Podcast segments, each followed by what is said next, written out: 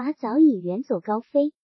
他现在穿一身青色军装制服，头戴硬壳短蛇大盖帽，腰里结一根黑色皮带，缀着紫红皮穗的短枪挂在腰际，十分英武，十分干练的，处处进进吕布的首脑机关。这是一支国民革命军的加强旅，黑娃已经成为习旅长最可信赖的贴身警卫。黑娃总是忘不了从白鹿原逃走时的情景。那天晚上，赵鹏从城里回来，就赶到设在祠堂的农协总会来，把一张纸条交给他，说：“你拿这条子去投奔喜旅，不能再拖，今黑间就走。”黑娃接住纸条，看也没看，装进口袋，叹了口气：“狼还没来，丽娃先跑光了。”他嘴角那一缕嘲弄自己的笑一下，隐现着痛苦：“十弟兄，三十六弟兄，都是我煽呼起来的。”他们那农协没得到啥啥好处，而今连个安宁光景也过不成了。人家父母妻子这下该咋样恨我哩？赵鹏急了，现在是啥时候？还说这种话干什么？你今晚就走，还没走的同志由我负责。黑娃气憋憋，他说我不走，我决意不走，我就坐在这儿让田福贤把我打死，我跟农协一块完蛋。黑娃还是听从了赵鹏的话，决定逃走。他和赵鹏在祠堂里，最后瞅了一眼就走出来。他回到窑里，抱住小娥，就忍不住大哭，哭得伤心至极，浑身瘫软。他第二天早晨起来，就动手担水和泥，把坍塌的猪圈补垒起来，把窑面上脱落的泥皮重新抹糊浑全，就像和小娥刚刚住进这个窖洞时那种居家过日月的样子。其实心境全非了。无法抵挡的沮丧和灰败的情绪难以诉说，他仅仅只是悲哀的向亲爱的小鹅尽最后一点男人的义务了。这天夜里，他才向小鹅说透了要走的话：“你走了，我咋办？你走哪儿，我跟到哪儿。你不带我，我就跳井。”黑娃瞪着眼不说话，这是早就料想得到的。小鹅哭着叫着，发疯似的把他的胸脯抓，抠的流血。你好狠心呀！你跑了，躲了，叫田福贤回来拿我出气。黑娃说：“这没有办法。”这当儿响起了两声枪声，黑娃爬起来，一边穿衣服一边说：“你再不放手，就没我了。”他们来了。黑娃跑出窑洞，就躲在坡棱上一个塌陷的墓坑里。五六个人喘着气奔到窑洞口，砸响了窑门。他听见他们的枪喝和小娥惊吓的哭声。不久就看见那几个人吆吆喝喝，又奔村干里去了。黑娃从木坑爬出来，蹲在他的轿脑上，久久不动。窑里传出小娥绝望的哭泣。他终于咬着牙离开了。黑娃在黎明时分走进了喜旅的营地。喜旅驻扎在滋水县城东边的古关道口，进可以立即出击省城，败可以退人山中巨关扼守。凭着赵鹏的纸条。他当即被编入一团一营，一连一排，换上了一身青色军装。黑娃大约接受了半月之久的立正稍息，向右转，向左转，向后转，起步走，正步走，跑步走，一二三四和一二三四的基本操练之后，才开始持枪训练。黑娃接住排长发给他长枪的那一刻，突然想到田福贤，在他第一次领到金黄的子弹时，他又想到了田福贤。他想，金黄色的子弹从乌黑的枪管里呼啸而出，击中田福贤那颗头发稀疏、头皮发亮的圆脑袋，有多么舒心啊！他第一次摸到枪把儿的那一瞬间，手心里有一种奇异的感觉，完全不同于握着先把儿、先把儿或打上劈的夯把儿的感觉。从此，这感觉就伴随着他不再离去。那支枪很快就成为他手中的一件玩物。第一次实弹演习几乎打了满把，因此被提为一排一班班副。接着的一场实弹演练比赛中，他以单臂托枪、左手叉腰的非操练姿势连打连中。习旅长观看完比赛，就把他调进旅部警卫排，手里又添了一把折腰子短枪。他握住折腰子，比握住任何农具都更能唤起他的激情和灵感。突然，他悟觉到自己可能天生就不是抡绝捉离的，而是玩枪的角色。好多老兵练场多年，瞄准射击的动作要领，仍然常常脱靶。可他无论长枪短枪，尤其是短枪，不能玩得随心所欲。他的干练与机敏似乎是与生俱来，又带着某些连他自己也说不清白的神秘色彩。有一次，习旅长正对全体官兵训话，四个贴身卫士站在习旅长左右，黑娃和警卫排的其余卫士站在前排，从各种角度封住了可能射向习旅长的路径。黑娃突然预感到要发生什么事了，那种感觉像绳索一样越勒越紧，不是眼睛，而是脑袋里头突然闪现出一根黑色的枪管。他猛然拔地而起，纵身一跃，像豹子一样迅疾的扑上去，把习旅长压倒在地。几乎同时听到了一声枪响，站在席旅长左右面对着台下的四个卫士还愣呆在原地。子弹擦着黑娃的左肩，拉开了皮肉。席旅长安全无恙。那个谋杀的士兵已经被打翻在地，随之被愤怒的士兵斜溜到台上，当下就招出了他当刺客放黑枪的由来。放开他，让他走。席旅长说：“你回去告诉我大哥，别脸皮太薄，别抹不下脸来剿灭我。派你这号饭桶蒸磨笼子来放黑枪成不了事，急救成了事，也太龌龊了吗？”习旅长和冯司令是结拜兄弟，他们是在莫斯科学习军事指挥时结拜的。冯司令发表投降反共以前以后都没有忘记说服习旅长继续与他结盟。习旅是省内乃至西北唯一一支由共产党人按自己的思想和建制领导的正规军，现在扼守在古关道口，为刚刚转入地下的共产党保住了一条通道。黑娃随之就被习旅长调为贴身卫士。习旅长办事玩笑，办事认真。他说：“调你来保卫我，责任重大，你明白吗？我习某并不重要，死一个死十个都不重要。可在眼下这要紧弦上，我很重要，千万不能给人拿黑枪打了。没我了，就没有习旅了；没习旅了，共产党就彻底成了空拳头干筋，没办法了。冯司令派人朝我打黑枪。”不是我跟冯司令人缘不好，是他要我改姓公卫姓国，我不改，你明白吗？黑娃一下子心血来潮，黑娃明白。旅长你放心，我有三只眼。席旅长畅快的大笑着，拍了一下黑娃的肩膀。席旅长带黑娃情同手足。一个重大的军事行动基本决定，部队将要撤离滋水县的古关道口，进入渭河边上的时候，习旅长对黑娃说。青黄不接十月，你回去安置一下，也看看媳妇。黑娃借机向习旅长请求，让白鹿原和他一起投奔习旅的四个弟兄也能回家一趟。习旅长点头同意了。黑娃一行五人全换上了便装，装作结伙出门揽活的庄稼汉，赶田擦黑时上了白鹿原。五人分道走向各自的村庄，约定在贺家房贺老大的坟墓上集合。黑娃走进白鹿村，正值夜深人静，树园子里传出狼猫和咪猫思春的难听的叫声。黑娃敲响了窑洞的门板，小鹅张黄金咋的声音，黑娃一听就心软了。他把嘴贴着门缝说：“甭害怕，甭害怕，我的亲蛋蛋儿，你个黑娃。”小鹅猛然拉开门栓，把一身热气的光身子扑到他怀里，哇的一声哭了。不期而至的欢愉几乎承受不住，小鹅趴在黑娃怀里哭诉入子林田福贤把他吊上杆顶的痛楚，又惊慌失措的拼打火石点亮油灯，让黑娃看他胳膊上手腕上被绳索勒破了疤痕。突然又噗的一声吹灭油灯，惊恐万状的诅咒自己太马虎了。点灯无异于给田福贤的民团团丁们引路，说着就把黑娃往窑门外头推，揉快走快跑。逮住你，你就没命咧！黑娃猛然用力把小鹅揽人怀里，用一只手从背后关了门，再把光溜溜的小鹅抱到炕上，塞进被窝，说：“啥事都甭说了，我都知道了。”他在小鹅的枕头边坐下来，他们逮不住我，你放心，光是让你在屋受西黄。小鹅又哇的一声哭了，从被窝里跃起来，抱住黑娃的脖子，黑娃哥呀！要是不闹农协，咱们像先前那样安安宁宁过日子，吃糠咽菜我都高兴。而今把人家惹恼了，斗急了，容不下咱们了，往后可怎么过呀？你躲到啥时候为止哩？黑娃说：“甭吃后悔药，甭说后悔话。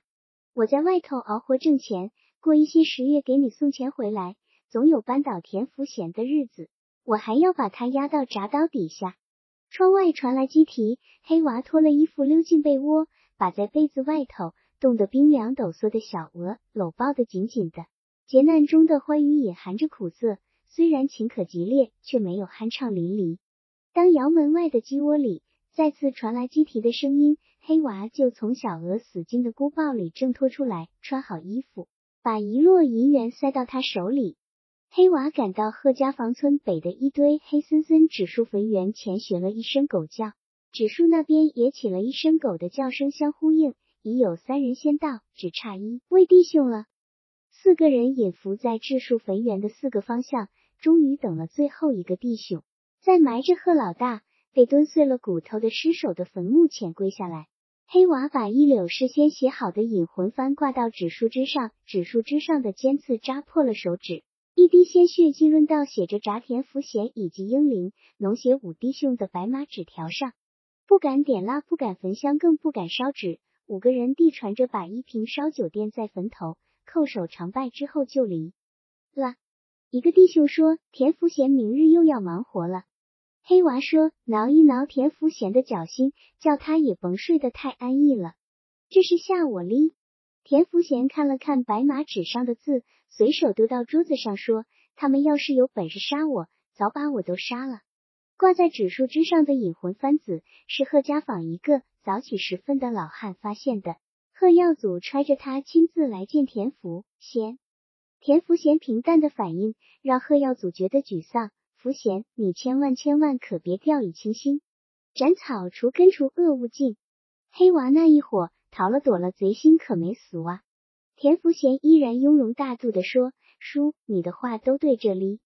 黑娃这一帮子死狗赖娃。”全是共产党煽呼起来的，共产党兴火了，他们就张狂了；共产党败火了，他们也就塌火了。送走了贺耀祖，田福贤就对民团团长下令，把团丁分成四路到各个村子去，把黑娃三十六弟兄的家属带到白鹿仓来。小娥走进白鹿仓，立即感到气氛不对，叫他畏怯的团丁们一个个全部笑容可掬。不像训斥仇人，而是像接待亲戚贵宾一样，带着他走进一个屋子，里面摆着桌凳，并要他坐下。小娥不敢坐，又不敢不坐，就在最后边靠墙的一个拐角，颤怯怯坐下来，低下头，就再不敢抬起来。田福贤在台上讲第一句话，他就抑制不住心的狂跳，不敢石头看田福贤的眼脸，而是把头垂得更低了。田福贤的口吻很轻松，似乎在讲一个有趣的故事。我前几天到县上去撞见朱先生，朱先生耍笑说：“福贤，你的白鹿原成了鏊子了。”我想起白嘉轩也对我说过这句话，我才明白嘉轩的话其实是从他姐夫那儿听下的。嘉轩说这话时，我没在意，当是说耍话的。弄清了这话是朱先生的话，我才在意了。朱先生是圣人，向来不说脏话。他说的话像是闲话，其实另有后味。我回来想了几天几夜，才解开了。奥子是烙锅盔、烙葱花、大饼、烙管管馍的，这边烙焦了，再把那边翻过来，奥子底下烧着木炭火。这下你们解开了吧？还解不开？你听我说，这白鹿原好比一个奥子，黑娃把我捞了一回，我而今翻过来，再把它烙焦。田福贤讲到这儿，一直沉默拘谨的听众。纷纷哦哦醒悟似的有了反应。田福贤受到鼓舞，又诚恳的感慨说：“要叫奥子凉下来，不再烙烫，就得把底下的木炭火撤掉。黑完了，我是共产党威的火，共产党而今垮塌了，给他威不上火了。所以嘛，我现在也撤火。在座的家属全都支长耳朵听着。”田福贤郑重他说：“把你们的子弟丈夫叫回来，冯在东躲西藏了。”叫他们回来到仓里来走一趟，说一句我错了，我再不跟人家妖老鸭了就行了。哪怕一句话不说，只要来跟我见个面，就算没事了。我说这话你们信下信不下？众人不吭声。这时有人站起来证实，我是黑娃三十六弟兄的二十一弟兄。我跑到泾阳，在一家财东家熬活，樊丁把我抓回来。我只说非杀了我，剐了我，没我的小命了。田总相约跟我只说了一句：“回去好好过日子，再甭跟人瞎闹了。”我而今时时后悔当初。又一个小伙接着说：“我躲到城里一家鞋铺子，给人家抹被子，夜夜想我妈，想我大。我偷偷跑回来给民团逮住了。田大叔宽容了我，我一辈子不忘恩德。这两个人的现身说法打动了许多人，人们虽然担心软刀子的杀法，但还是愿意接受软的而畏惧硬的。当下就有几个人争相表态，相信并感激田总相约的恩德，明天就去寻找逃躲在外的儿子，或仗大回来悔罪。田福贤笑着向表态的人一一点头，忽然站起来巡视会场，终于瞅中了低头坐在屋子拐角的小娥。黑娃屋里的，你听我说。黑娃是线上缉捕的大犯，其他人我敢放手处理，对黑娃我没钱处理，但我准备向线上解说，只要黑娃回来，我就出面去做保。冤仇宜解不宜结，化干戈为玉帛，甭把咱这白鹿原真个弄成个烙人肉的鏊子。我佩服朱先生。紧接着的六七天时间里，那些逃躲在外的三十六弟兄中的许多人，便由他们的父兄领着走进了白鹿仓。田福贤实践诺言，不仅没有加害这些曾经枪喝着把他压到铡刀底下的对手，反而像一个宽厚长者训导淘气的晚辈：“好咧，行咧，有你一句知错改错的话就对咧，回去好好下苦，把日子往好里过，不瞧瞧你爸都老成啥样子咧。”感动的赔罪者愧悔嗟叹，有的甚至热泪滚滚。田福贤这一下完全征服了白鹿原。结论相异都是宽厚恩德的感叹。这种局面影响到民团团丁，由高度紧张变得松懈起来。田福贤看到了就及时训话，把这些人宽大了，实际是把老鸭落脚搭窝的树骨给他砍掉了。陆兆鹏这号老鸭再没处落脚垒窝了。你们敢松手吗？外表上越松，内里越要抓紧盯死，一心专意的瞅住共产党。陆兆鹏跑进城里去了。偷偷还回原上来过几回，你们啥时候能抓住他？我给诸位的赏金早都准备停当了，数目比省上悬赏的数额还大。小娥回到窑里就开始了慌乱，有一半信得下田福贤的话，又有一半信不下。过了几天，听到许多黑娃的弟兄都得到田福贤的宽待，他就开始发生了朝信的一面的决定性偏倒。他表现得很有主见。一丝也不糊涂，必须让田福贤按他的诺言行事。应该由他先给线上说妥，以后再让黑娃回来，不能让黑娃回来以后再由他到线上担保。万一线上不答应，可就把黑娃害了。他几次在白鹿镇通白鹿仓的路上折来折去，总是下不了决心，鼓不起勇气走过去。他想起把田福贤押上白鹿村戏楼，再押到铡刀口时的情景。他那会儿作为。妇女代表风风光光坐在戏楼上观看对田福贤的审判，看见田福贤被绳索拘勒成紫钱鱼色的脖梗和脸膛，两只翻凸出来的眼球布满血丝，那眼睛里流泻出垂死的仇恨、垂死的傲气和少许的一缕胆怯。现在那两只翻凸出来、布满血丝的眼球，终日架浮现在他的眼前。他直条舀水时，那眼球在水缸里，吓得他失了手。他拉风箱烧过时，那眼球又在灶堂的麦秸火焰里，吓得他几乎折断了风箱杆儿。更为不可恩义的是，他在冒着蒸汽的熬得粘稠的包谷散子的粥锅里，又看见了那双眼球。一那天，坐在白鹿仓会议室后排拐角，他鼓足勇气从两个脑袋的间隙里偷偷溜了田福贤一眼，滋润的方脸盘上嵌着一双明澈温厚的眼睛。他在路口装作买东西。在摊贩货堆前折磨了一阵，就退回原路来。根深蒂固的自愧自卑，使他不敢面对那双明澈的眼睛，就朝镇子的中街走过去。一转身，拐进了第一保障所大门。小娥一看见陆子霖，叫了一声大，就跪下了。大呀，你就容饶了黑娃这一回。陆于林斥责道：“起来，起来，有啥话你说嘛？跪下做啥？”小娥仍然低头跪着。你不说个饶字，我不起来。爱跪你就跪着。陆子霖说：“你寻错人，登错门了。黑娃是线上通缉的要犯，我说一百个饶字也不顶用。那天田总相约亲口给你说了，叫你把黑娃叫回来，他在给线上做保，你该去给田总相约回话。”小娥说：“我一个女人家不会说话，我也不敢进仓里去。”陆子霖挪鱼，他说：“你不是都敢上戏楼吗？”咋着连仓里门就不敢进了呢？小娥羞愧的垂着头，好大力，现实还说那些是做啥？黑娃年轻张狂了一阵子，我也张狂了而回，现在后悔的提不起了。陆子霖说：“你就这样去给田总相约回话，就说你两口子张狂了，后悔了，再不糊成精了。”小娥说：“我求大跟田总相约说一下，你是相约说话顶用。黑娃好坏是你侄儿，我再不争气是你老的侄媳妇。”我再没亲人，陆子霖不再开口。这个一进入白鹿村就被阿公陆三撵出家门的小媳妇，和他算得进门。他和陆三同辈，又比陆三小几岁，他自然叫他大大。他从来也没有机缘听他叫一声大。他现在跪在他前面，一句一声大的叫着，他有点为难了。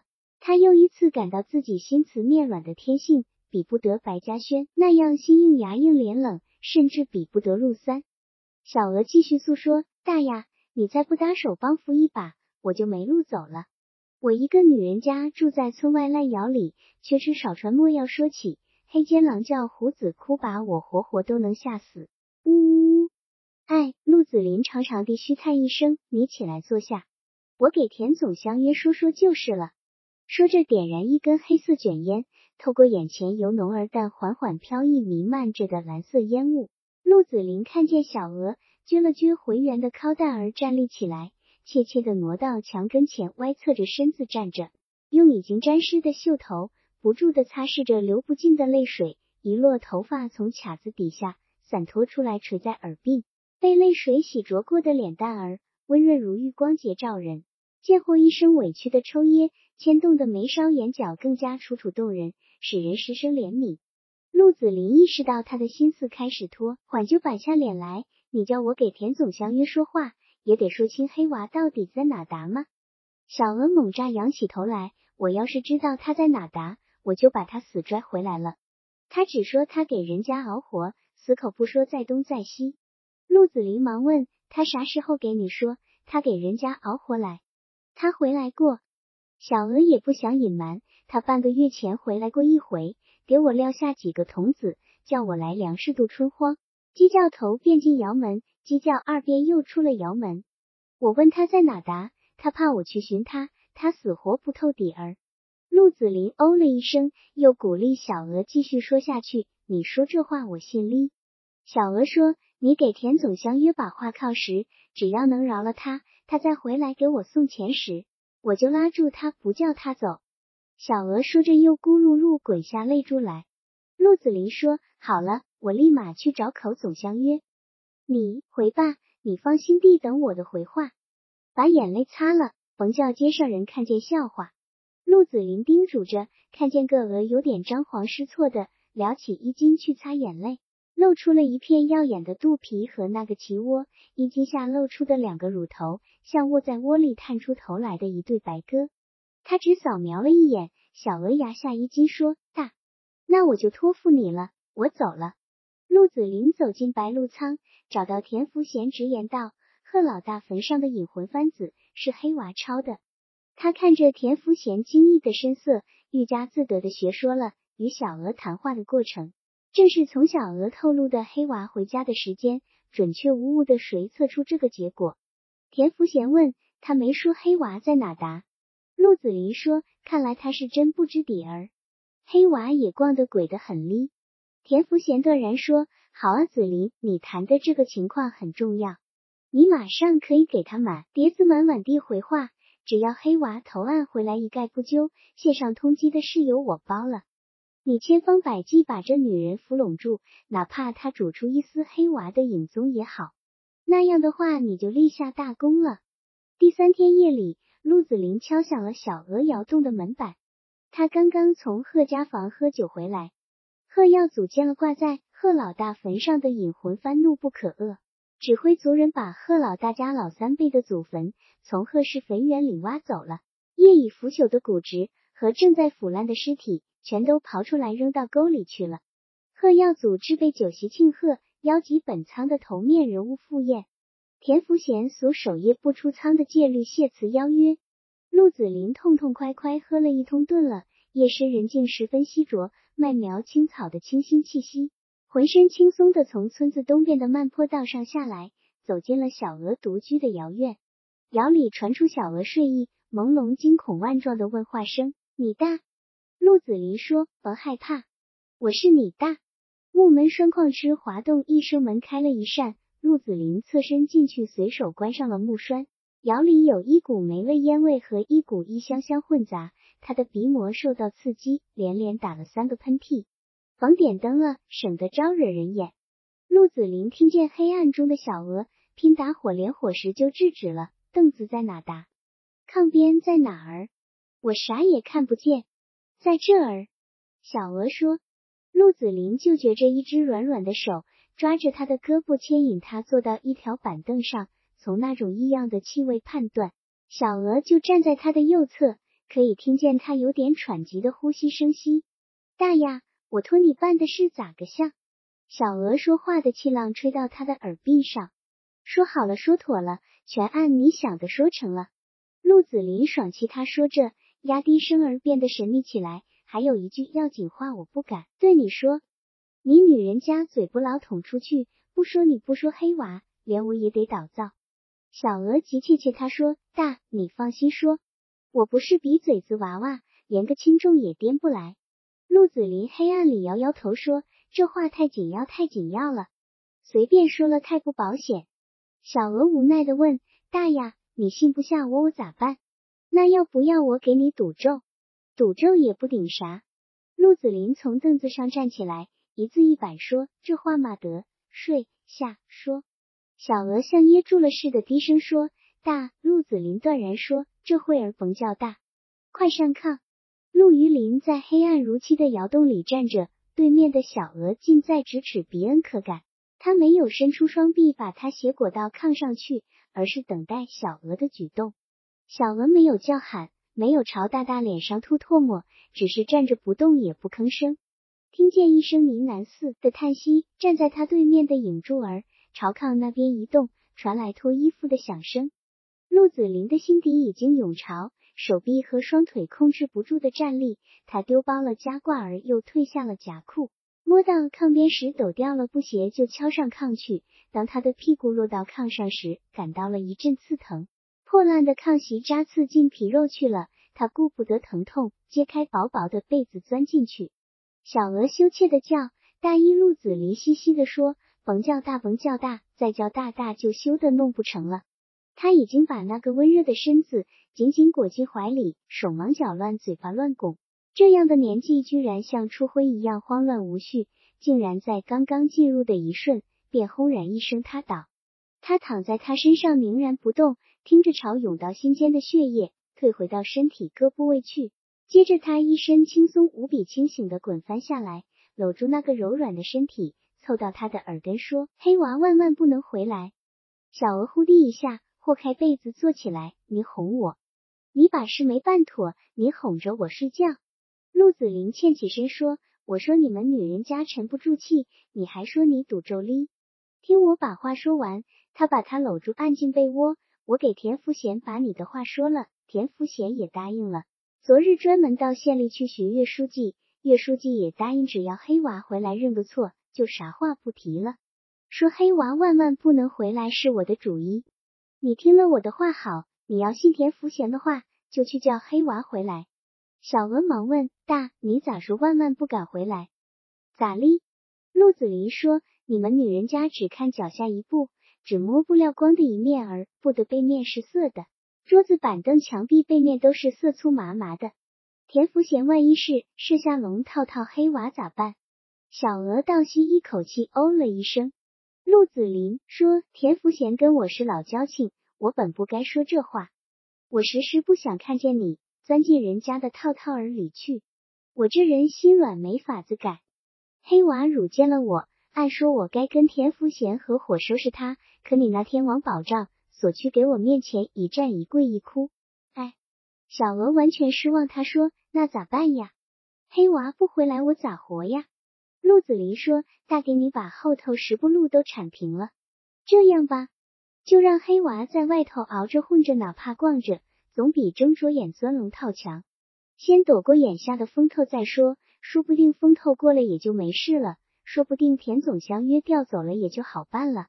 你吗？你就过你的日子，大给你钱，你去买粮食，日后没事了，黑娃回来了，大爷就不挨你的炕边了。说着坐起来，摸到衣服，掏出几个银元，塞到小娥手里。小娥突然缩回手，不要不要不要！我成了啥人了吗？陆子霖说：“你成了啥人了？你成了大的亲蛋蛋了，不是大的亲蛋蛋儿。大金黑还能给你说这一盒摊体乙话。”他穿上衣裤，下了炕，站住，斩进他说：“谁欺侮你？你给大说，大叫他狗日水漏完了，还寻不见锅哪儿破了？关门来！大逢五或者逢十来，把炕上铺的软和些儿。隔两三日即逢五。”陆子霖耐着性子，四到逢十的日子，又一次轻轻弹响了那木板门。如果逢五那天去了，间隔太短，万一小娥厌烦反倒不好；间隔长点，则能引起期待的焦渴。陆子霖吃罢晚饭，给他的黄脸女人招呼一声，就到神河村去了。自然说是有公事。他在那儿推牌九手气大红，用赢下的钱在村子小铺里买了酒和牌友们干抿着喝了。他现在不需要像头一次那样繁荣的铺陈，一进门就把光裸着身子的小娥揽进怀里，腾出一只手在背后摸到木栓插死了门板，然后就把小鹅托抱起来走向炕边，小鹅两条绵软的胳膊箍住了他的脖子。陆雨林得到呼应，就受到鼓舞，受到激发，心境中滞留的最后一缕隐忧顿然消散。他把它轻轻放到炕上，然后舒缓的脱衣解裤。提醒自己不能再像头一回那样惊慌，那样急迫，致使未能完全尽兴就一泻如注。他侧着身子躺进被窝，一般浓郁的奇异的气息使他沉迷。小娥迎接他的到来，钻进他的怀里。他再次清醒的提示自己不能急迫慌乱，用他的左手轻轻的抚摸他的后颈和脊背。他感到他的手臂一阵紧过一阵的箍住他的后背，把他美好无比的奶子。微贴到他的胸脯上，他的温热的脸腮和有点凉的鼻尖围着他的脸颊，发出使他灵敏的轻微的喘息。他控制着自己不把嘴巴贴过去，那样就可能使他完全失控。他的手掌在他细腻滑润的背脊上抚摸良久，就扩展到他的靠带而上。他在他怀里站立了一下，他抽回手，从他柔软的头顶抚摸下去，贴着脖颈，通过腰际。掠过臀部，下滑到大腿、小腿，一直到他穿着睡鞋的小脚，便得到了一个统一的感觉。他又从他的脸膛搭手掠过脖颈，在那对颤颤的奶子上左右旋磨之后，划过较绵的腹部，又停留在他的最终目标之上。小娥开始呢呢喃喃扭动着腰身，他已经从头到脚一点不漏的抚遍他全身的每一寸肌肤，开始失控，于是便完全撤缰。他仰起头来，恨不能将那温热的嘴唇咬下来细细咀嚼。他咬住他的舌头，就不忍心换一口气丢开。他吻他的眼睛，用舌头舔他的鼻子，咬他的脸蛋，亲他的耳垂，吻他的胸脯，最后就吮咂他的奶子，从左边吮到右边，又从右边换到左边。后来就依恋不丢地从乳沟吻向腹部，在那儿像是喘息，亦像是准备最后的跨越。默默的隐伏了一会儿，然后一下子滑向最后的目标。小鹅急促的扭动着腰身，渴望似的么补着叫了一声“大呀”。陆子霖一扬手，掀去了被子，翻身爬扶上去，在茫茫草丛里冲突之后，便进入了，发疯似的摇拽起来：“大的个亲蛋蛋儿呀，鹅儿娃呀，大爱你都爱死了。”陆子霖享受了那终极的欢乐之后，躺下来吸烟。卷烟头上的火光亮出小娥沉醉的迷眼和散乱的乌发，小娥又伸出胳膊箍住他的腰，他的奶子抵着他的上臂，在他耳边说：“大呀，我而今只有你一个亲人，一个靠手了。”陆子霖慷慨他说：“放心，亲蛋蛋，你放心，你不看大咋着心疼你哩？你有啥难处就给大说，谁敢哈你一口大气，大就叫他挨错。”陆子霖弹了烟灰，坐起来穿衣服。小娥拢住他的胳膊说：“大，你甭走，你走了我害怕。”陆子霖问：“害怕啥哩？”小娥说：“有人时不时地学狼嚎，学虎子哭吓我哩。”陆子霖呵呵一笑：“你既然知道那是人不是狼，你怕啥？你关门睡你的觉，甭理他，我收拾他。他心里非常清楚，小娥虽好，窑洞毕竟不是久留之地。随后就断然走出了窑洞。那个学狼嚎、学虎子哭的人叫狗蛋儿，三十岁了，仍是光棍一条，熬得有点淫风柿子。他爸叫他出去熬活挣钱，给他定媳妇。他说不先给他娶媳妇，他就不出门去给人下苦熬活。父子俩不得统一，老子随后气死了。狗蛋儿成了游荡鬼，更没人给他提媒说亲了。狗蛋儿在黑娃逃走以后，就把直溜溜的眼睛瞅住了小娥的窑洞。他夜里从人家菜园偷把一捆葱拿来向小娥献殷勤，小娥隔着窑窗在里头骂。他把葱捆儿放在门槛上就走了。他偷葱偷蒜偷桃偷杏，恰如西方洋人给女人献花一样，献到小娥的门槛上、窗台上，然后招呼一声说：“小娥，你尝一口，我走了。”他的痴情痴心得不到报偿，就学狼嚎、学虎子哭吓唬他，以期小娥孤身一人被吓得招架不住时，开门迎他进窑。再后来，狗蛋儿居然编出一串。赞美小娥的顺口溜词儿，在窑窗外反复朗诵。陆子霖这一夜正搂着小娥亲的抚摸的当儿，听到了狗蛋的创造。狗蛋在窑窗外一字一板朗诵，还用手掌击打着节拍。小娥的头发黑油油，小鹅的脸蛋赛白绸，小鹅的舌头辣汁肉，小鹅的脸我想舔，小鹅的奶我想揣。我把小鹅瞅一根，三天不吃不喝不端碗。宁吃小鹅拉下的，不吃地里打下的；宁喝小鹅尿下的，不喝湖里倒下的。陆子霖贴着小鹅的耳朵说：“你说他唱得好，明晚再来唱。”小鹅就对着窗口说：“狗蛋哥，你唱的真好听，我今黑听够了，想瞌睡了。你明黑再来唱，多唱一阵儿。”狗蛋第二天黑夜又在摇窗外朗诵起来，朗诵一追还要问一句：“小鹅，你看我唱的好不好？”小娥就说：“好听，好听，你再唱一遍。”陆子霖不失时机的走到校门口，从背后抓住了狗蛋的后领，一串耳光左右开弓，抽得密不透风。狗蛋，你个瞎熊，瞎的没没眼咧！狗蛋已经瘫在地上求饶。陆子霖说：“你今日撞到我手里，算你命大。你要是给族长知道了，看不扒了你的皮。”狗蛋吓得浑身筛糠，连连求饶。陆子霖抓着后领的手一甩，狗蛋爬起来撒腿就跑的没有踪影了。陆子霖仍然遵守午时的日子到窑里来寻欢。狗蛋好久不敢再到窑院里去献殷勤，不敢学狼嚎虎子哭，更不敢朗诵赞美诗。他终于耐不住窑洞的诱惑，这夜又悄悄爬在窑窗窗台上，蹙着鼻子吸闻窗缝里流泻出来的窑洞主人的气味。他听到小娥娇声嗲气的一声的补，头发噌的一声立起来，又听到小娥哼哼轻轻连声的声唤，他觉得浑身顿时坠入火海。接着他就准确无误的听到一个熟悉的男人的声音：“你受活不受活？”狗蛋判断出是陆子霖大叔的声音，一下子狂坐起来，啪地一拳砸到窗扇上，喊：“好啊，你们日的好受活！小娥，你让相约日不叫我日。”我到村里喊叫去呀！你叫我日一回我，啥话不说。咣当一声门板响，小娥站在门口朝狗蛋招手。狗蛋离开窗子，迎着小娥走进窑去。陆子霖猫下腰，贴着摇臂溜出门来，吓出一身冷汗，满心的欢愉被那个不速之客破坏殆尽。狗蛋慌手慌脚，脱光了衣服，抱住小娥的腰往炕边拽。他的从未接触过。异性肌肤的身体承受不住，在刚刚搂住小娥腰身的一霎之间，舅妈呀一声蹲下身去，双手攥住下身，在脚地上哆嗦抽搐成一团。小娥在黑暗里骂：“滚！吃舍饭打碗的薄命鬼！”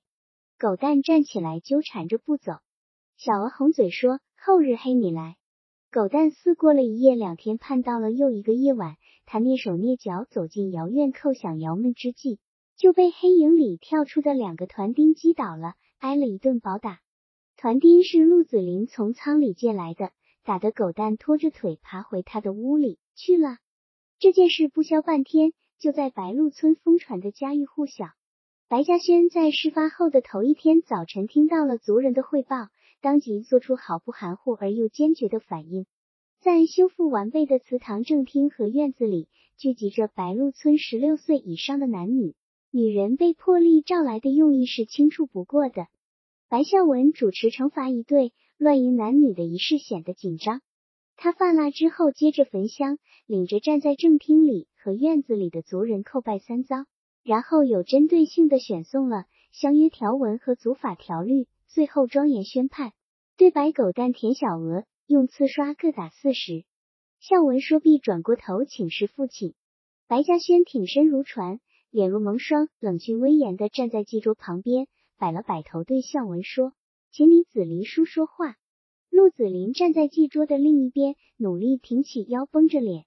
他被孝文请来参加族里的聚会，十分勉强，借口推辞本来很容易。他沉思一下，却朗然应允了。他对孝文轻轻摆摆头，不失风范的表示没有必要说话。小娥被人从东边的厢房推出来。双手系在一根皮绳上，皮绳的另一端绕过槐树上一根粗骨。几个人一抽皮绳，小鹅的脚就被吊离地面。白狗蛋从西边的厢房推出来时，一条腿还跛着，掉到槐树的另一根粗骨上，被撕开了污脏的对襟汗褂，而露出紫红的皮肉。为了遮丑，只给小鹅保留着贴身的一件果多儿布，两只奶子白皙的根部裸露出来。执行惩罚的是四个老年男人，每两个对付一个，每人手里握一把杆酸枣壳子捆成的刺刷，势力在受刑者旁边。白嘉轩对陆子霖一拱手：“你来开刑。”陆子霖还拱一一：“你是族长。”白嘉轩从台阶上下来，众人平声静息，让开一条道，走手田小娥跟前，从执行具的老人手里接过刺刷，一扬手就抽到小娥的脸上。光洁细嫩的脸颊顿时现出无数条血流，小娥撕天裂地的惨叫。白嘉轩把刺刷交给执行者，撩起袍子走到白狗蛋跟前，接过执行人递来的刺刷，又一扬手，白狗蛋的脸皮和田小娥的脸皮一样被揭了，一样的鲜血模糊。白狗蛋叫驴一样干嚎起来。白嘉轩撩着袍角，重新回到祠堂的台阶上站住，凛然瞅视着那两个。在槐树上扭动着的躯体，陆子霖比较清洁的走到小娥跟前，接过刺刷抡圆胳膊，结结实实抽到小娥穿着假裤的靠带上，然后把刺刷丢到地上，转过身去。他再次接过刺刷，抽到狗蛋的胸脯上，无数条鲜血的小溪从胸脯上流泻下来，注进裤腰。